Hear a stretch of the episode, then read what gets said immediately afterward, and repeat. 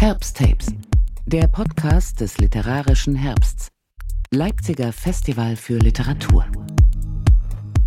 Herzlich willkommen zur ersten Folge der Herbsttapes. Mein Name ist Isabel Lehn und ich freue mich, euch die Wartezeit bis zum nächsten literarischen Herbst Ende Oktober ein wenig verkürzen zu können. Ab heute könnt ihr im Wochenrhythmus einige der spannendsten Lesungen und Autorinnenbegegnungen des letztjährigen Festivals nachhören. Vielleicht erinnert ihr euch, eine Woche nach der letzten Herbstveranstaltung begann im Oktober 2020 der zweite Lockdown. Und aufgrund der geltenden Hygieneauflagen konnten die Festivalorganisatoren an allen Orten deutlich weniger Plätze anbieten. Egal, ob ihr damals leer ausgegangen oder einfach neugierig geworden seid, ich hoffe, ihr werdet bei den Herbsttapes fündig. Heute möchte ich euch ins Ostpassage-Theater in der Eisenbahnstraße mitnehmen.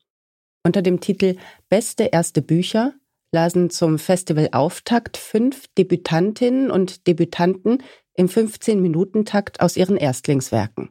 Dynamisch, kurzweilig und maximal abwechslungsreich. Wo sonst eine Zuschauertribüne für dicht bestuhlte Reihen sorgt, hatten die Veranstalter eine loungeähnliche Sitzordnung für Singles, Paare oder Drillinge arrangiert. Auf dem Boden die inzwischen bestens bekannten Leuchtstreifen zur Abstandsmarkierung. Pandemie, Baby. Der Stimmung tat das keinen Abbruch. Das zeigte sich schon bei der ersten Autorin des Abends, der 1986 in Moldawien geborenen, seit 1993 in Berlin lebenden Marina Frenk. Marina las aus ihrem 2020 bei Wagenbach erschienenen Erstling Ewig her und gar nicht wahr. Ihr raffiniert gebautes Debüt ist ein Buch über Familie und Herkunft, über Eltern und Kindschaft. Es ist, könnte man sagen, ein heutiger Künstlerinnenroman. Und vor allem auch der Roman einer Liebe. Eingeführt wurde Marina von Jörn Dege, einem der Herbstorganisatoren, der natürlich nicht beginnen konnte, ohne auf die irren Begleitumstände des ganzen Festivals zu sprechen zu kommen. Aber hört selbst. Dass es sich also bei Literatur um ein echtes Wagnis handelt, äh, diese Binsenweisheit hat in diesem Jahr eine völlig neue Dimension. Einerseits für Literaturschaffende, für Leute, die versuchen, ein Festival zu organisieren äh, und für Leute, die sich freiwillig mit 50 anderen in einen Raum setzen. Äh, in diesem Sinne danke ich ausdrücklich an dieser Stelle erstens der Stadt Leipzig und der Kulturstiftung des Freistaates Sachsen, in dem wir uns befinden, für die krisenfeste Unterstützung. Ich danke dem Ostpassage Theater für diese fantastische Gastfreundschaft und ich danke euch für das Wagnis, hier aufzukreuzen an diesem besonderen Ort.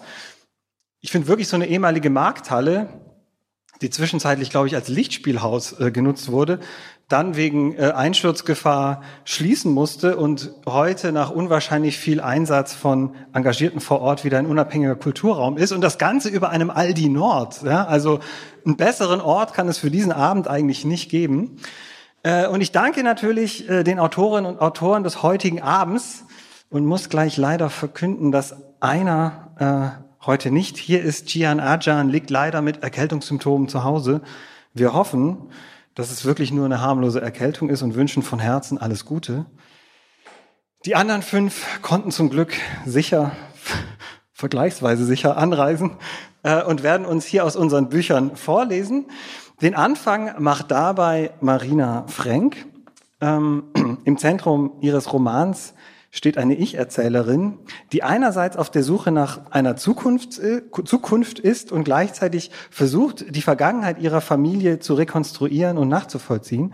Und beides äh, geht sonderbar ineinander über. Äh, das ist, finde ich, bei diesem Buch wirklich bemerkenswert. Was ansonsten vielleicht so vergleichsweise sicher voneinander getrennt ist, schiebt sich in diesem Buch ineinander. Innen und außen, was mal war und was mal kommen wird, die Welt der Vorstellung und die sogenannte Realität. Selbst sowas wie Chronologie und Kausalität erscheinen mir hier nur Vorschläge zu sein. Äh, auf nichts kann man sich bei diesem Buch so richtig verlassen und das fängt schon beim Titel an, der lautet ewig her und gar nicht wahr. Ich würde sagen von wegen. Äh, es handelt sich auf der einen Ebene um die Geschichte einer jungen, äh, aktuell ziemlich erfolglosen Künstlerin äh, aus Berlin, Kira heißt die.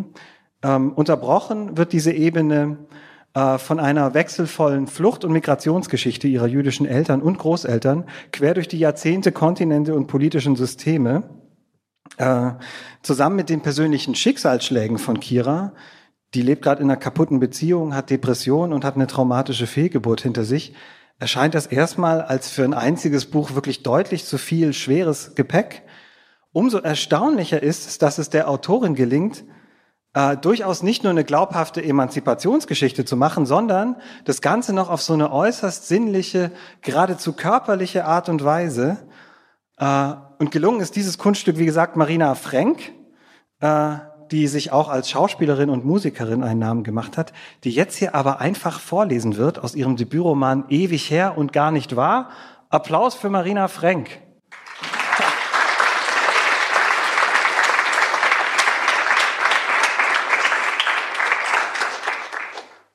Ja, hallo alle. Das war eine sehr lustige Einleitung. Jetzt wird's unlustig. Aber dann auch wieder lustig. Prolog. Ich erinnere mich an das Schwarze Meer. Ich war fünf Jahre alt und besaß ein aufblasbares Krokodil, grellgrün mit braunen Streifen. Man konnte sich auf das Krokodil draufsetzen und sich treiben lassen im trüben Wasser des Meeres an diesem überfüllten Strand. Mama trug einen Bikini mit Sternchen aus der amerikanischen Flagge. Papa war jung und dünn und sah aus wie ein italienischer Mafioso. Schnurrbart, schwarzes Haar und große leidende Augen, in denen auch Wut war. Dass die Sternchen auf Mamas Bikini eigentlich auf die amerikanische Flagge gehörten, wusste ich damals natürlich noch nicht. Das habe ich erst später verstanden, als ich mir im Laufe meines Lebens immer wieder die Fotografie ansah, auf der Mama und Papa knietief im Meer stehen und ich auf dem Gummikrokodil sitze. Ich bin an diesem Tag kurzzeitig am Strand verloren gegangen. Niemand konnte mich finden. Es waren enorm viele eng beieinander liegende Stranddecken im Sand verteilt und unzählige Sonnenschirme aufgestellt worden, die für mich alle gleich aussahen, weil ich nur deren Stile erkennen konnte und nie die Spitzen mit den unterschiedlichen Blumenmustern, an denen ich mich hätte irgendwie orientieren können. Und es wuselte so sehr von anderen kleinen Kindern, dass ich mich auf einmal in meiner Badehose und ohne Sonnenhut allein im Sand wiederfand und nicht mehr wusste, woher ich gekommen war und wohin ich jetzt laufen sollte. Ich ahnte, dass ich verloren gegangen war. Ich versuchte das zu verdrängen, mit allem Bewusstsein, zu dem ein fünfjähriges Kind fähig ist, und trat zwischen dem Menschen im heißen Sand auf der Stelle herum. Ich schluckte die langsam aus dem Hals in die Nase ziehenden Verlorenheitstränen hinunter und hielt die Zeit an. Das Lachen und Reden der fremden Menschen um mich herum kam mir von Minute zu Minute immer lauter und langsamer vor. Die Sonne prallte auf meinen Kopf, der keinen Sonnenhut trug, weil er liegen geblieben war, auf der Stranddecke, die ich nicht mehr fand. Nach oben schauen konnte ich nicht. Die Sonne war zu grell. Nach unten zu schauen machte mich traurig und weinen wollte ich ja nicht. Ich schaute vor mich hin und sah Knie und Bäuche und Stangen von Sonnenschirmen. Ab und zu rannte ein quietschendes Kind an mir vorbei und rempelte mich an. Die Augen schließen konnte ich nicht, das wäre aufgefallen, und ich wollte mich doch am liebsten unsichtbar machen, aus Angst vor der Einsamkeit, die mich ergriff. Also schloss ich meinen Blick bei offenen Augen und schaute nach innen.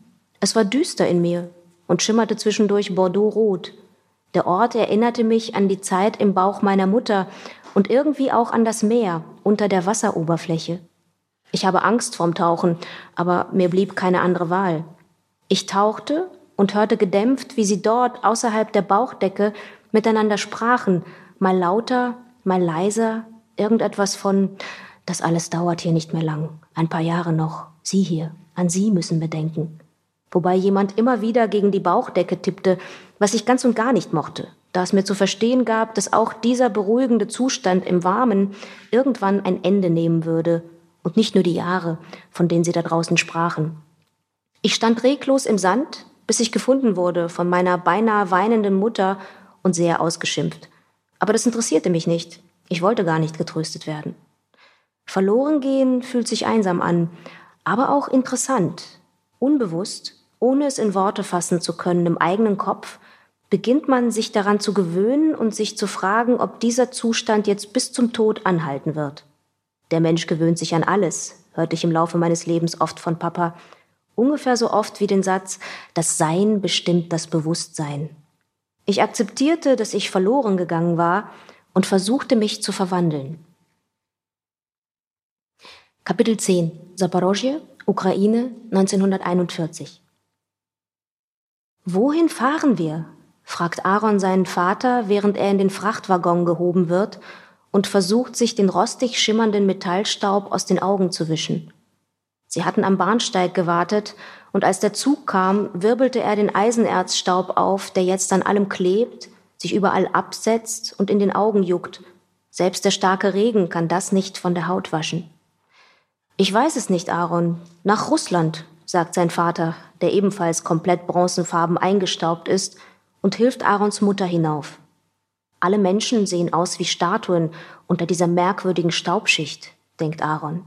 Es herrscht Hektik, wird durcheinander gesprochen und geschrien, Säcke und Koffer werden in die Waggons gehievt, kleine Kinder weinen, und Aaron muss aufpassen, dass er seine Eltern nicht verliert, weil er von den Einsteigenden immer weiter nach hinten in den Waggon gedrängt wird und sich wieder nach vorn arbeiten muss. Seine Mutter ruft nach ihm und ergreift seine Hand.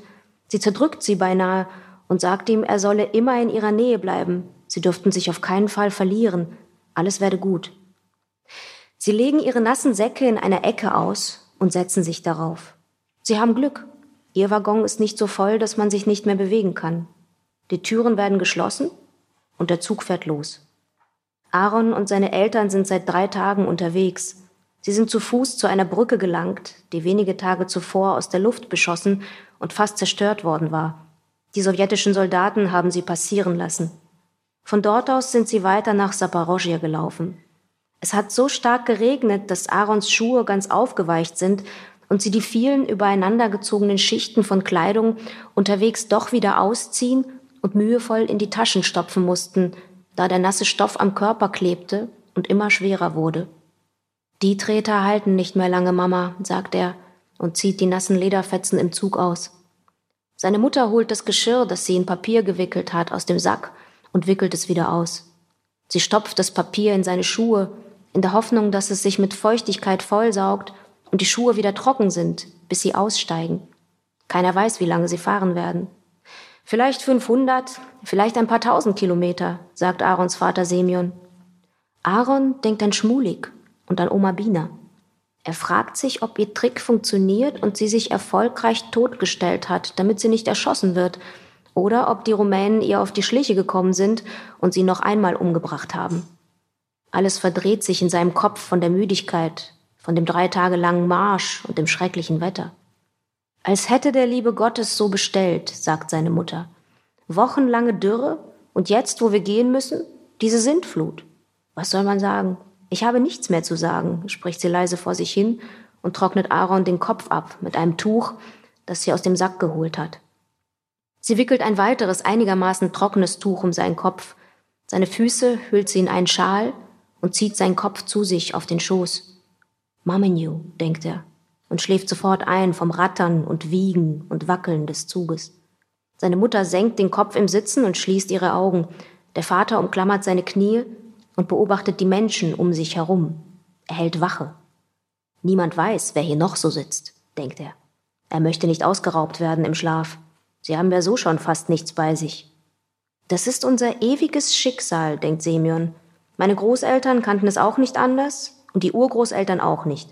Von einem Tag auf den anderen wird gepackt und gegangen. Niemand weiß wohin, niemand fragt mehr wozu.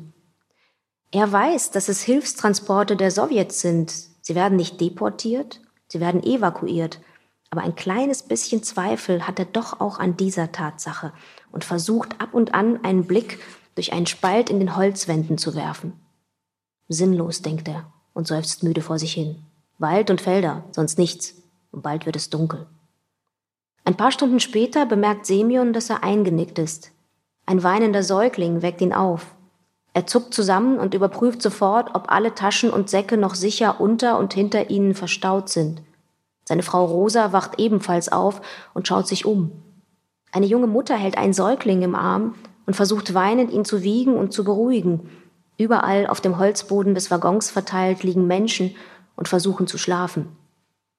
Rosa legt Aarons Kopf vorsichtig beiseite und beginnt in einem der Säcke zu kramen.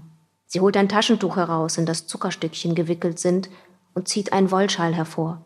Damit kriecht sie zu der jungen, verzweifelten Frau, die ihnen gegenüber hockt. Rosa war so etwas wie eine Hebamme in ihrem Städtele. Die meisten Kinder ihrer Nachbarn und Verwandten hat sie in den letzten zehn Jahren auf die Welt geholt. Sie fühlt die Stirn des kleinen Mädchens und flüstert, dass es Fieber hat. Halt sie an die Brust, gib ihr zu trinken, so viel wie es geht. Und jetzt erstmal ein Stückchen Zucker zum Lutschen, das beruhigt. Danach wird sie sicherlich etwas schlafen. Und wickele sie hier in den Schal, es zieht durch die Ritzen. Der Regen hat alles abgekühlt. Sie hat nicht genug an. Wir sind geflohen, antwortet die Frau. Die Rumänen haben uns ausgeraubt. Wir hatten keine Zeit zu packen. Es ist alles, was ich dabei habe, sagt sie und deutet mit einer Kinnbewegung auf die Sachen, die sie am Leib tragen. Sie weint und küsst die Stirn ihres Säuglings. Elinetschka, meine kleine Elinetschka. Sie wird das nicht überleben. Na, halt deinen Mund, du dumme Eule. Elinetschka wird noch einen Kibbutz im zukünftigen Staate Israel erbauen. Ganz allein wird sie das tun, mit diesen kleinen Händen hier. Du wirst sehen, ich sag's dir. Und jetzt versuch zu schlafen. Wer weiß, wo wir ankommen und ob du dort schlafen darfst. Rosa kriecht zurück und gibt Semyon ein Zeichen, dass er sich jetzt ausruhen soll. Sie hält Wache. Aaron macht kurz die Augen auf, weil er statt seiner Mutter einen dreckigen Stoffsack riecht, und sie zieht seinen Kopf wieder zu sich auf den Schoß. Mama riecht einfach am besten, denkt er. Meine liebe Mama. Im Traum seines Halbschlafes sieht er Großmutter Bina neben ihrem Schaukelstuhl mit dem Gesicht nach unten auf dem Boden liegen. Die dürre alte Frau blutet aus dem Hinterkopf und liegt unbeweglich da. Schmulik läuft aufgeregt um sie herum und schnüffelt an ihren Haaren. Er leckt an ihren Händen und jault hohe Töne, wie Hunde es tun, wenn sie sich fürchten. Dann hört Aaron einen gewaltigen Knall und sieht im Traum schmulig zu Boden fallen. Er reißt seine Augen auf und bemerkt, dass alle Menschen um ihn her panisch zur Tür kriechen. Einige Männer ruckeln daran und versuchen sie aufzukriegen. Raus. Alle raus hier. Bamböschka, hört er sie rufen. Kapitel 11. Köln, Deutschland 2005. Es ist früher Abend, und die Sonne verzieht sich langsam auf die andere Seite des Hauses, sonst würden wir die Hitze hier oben gar nicht aushalten. Wir sitzen nebeneinander auf dem schrägen Dach. Ich lausche der arabischen Melodie, die aus einem Fenster dringt, und Nele hat ihre Ellenbogen auf die Knie gestützt. Wenn sie die Zigarette an die Lippen führt, zeigt sich ihr Pferdegebiss, die riesigen vorderen Schneidezähne. Sie streicht sich die verschwitzten Strähnen ihres Ponys aus der Stirn. Willst du dir wirklich die Haare abrasieren? fragt sie. Kommst du aus Köln? frage ich. Sie hält einen Augenblick lang inne und betrachtet ihre Zehen. Sie hat große Füße. Alles an ihr ist groß und lang. Nein, ich komme aus einem ostdeutschen Dorf, antwortet sie endgültig. Ich schweige. Sie drückt ihre Zigarette im Aschenbecher aus und schaut mich trocken an. Ein ostdeutsches Dorf nach der Wende zu erleben, ist im Prinzip ein stummer Befehl, das Land zu verlassen. Befehl von wem? frage ich. Von Gott, brummt sie mit ihrer tiefen Stimme und bricht in Gelächter aus. In ihr schallendes und dreistes Lachen, das ich heute schon öfters gehört habe. Was meinst du? Naja, der Krieg hat im Osten eigentlich bis 1989 nicht aufgehört, sozusagen. Ich schaue sie ratlos an und habe das Gefühl, sie wühlt sich durch etwas, wofür sie keine Lösung hat, aber sie wühlt weiter. Na, Sozialismus ist ja keine blöde Idee, aber eben doch auch nur ein System. Systeme sind wie Tunnel oder so sagt sie leise und fummelt ein weiteres weißes, fast durchsichtiges Blättchen aus der Packung, um sich erneut eine schmale Zigarette zu drehen. Der Mensch läuft durch einen Tunnel, der sich krümmt und biegt, aber letztendlich doch wieder zum Anfang zurückführt. Man läuft viel hin und her in diesem Labyrinth, aber wenn man es irgendwann schafft, es von oben zu betrachten, dann sieht man eben nur ein System. Und die Arbeit des Tages besteht darin, dieses Labyrinth zu durchqueren, körperlich und seelisch. Mit einem System im Kopf bewegt man sich durchs System des Kopfes und mehr nicht, sagt sie irgendwie überrascht, als hätte sie selbst etwas Neues begriffen und zieht mit den Lippen an den dünnen Stäbchen, das sich gleich in Asche verwandeln wird. Aber es ist spannend, ein System zu erfinden, oder? Ja, wie der kleine Maulwurf. Kennst du den? fragt sie mich schelmisch. Klar, der kam aus Tschechien, den haben wir auch geschaut. Neles Lachen erlebt eine weitere kleine Explosion. Ihr Humor hat etwas Reaktives. Der hatte ja auch immer eine Idee, der kleine Erdhöhlenbewohner. Was meinst du, frage ich und bemerke, dass ich mich schon lange nicht mehr so mit Theodor unterhalten habe. Eigentlich reden wir gar nicht mehr, nur unsere Körper. Kannst schwer beschreiben. Ideen können Lösungen sein oder sinnlos, sagt sie und betrachtet meine Haare. Es beschäftige es sie noch immer, ob ich wirklich alle abschneiden will.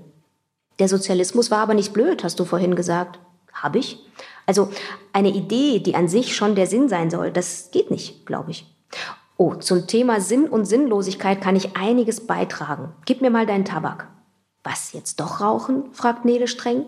Ich wusste es, es muss etwas geben, das dich abhängig macht, sonst wärst du mir unheimlich. Ich dreh dir eine.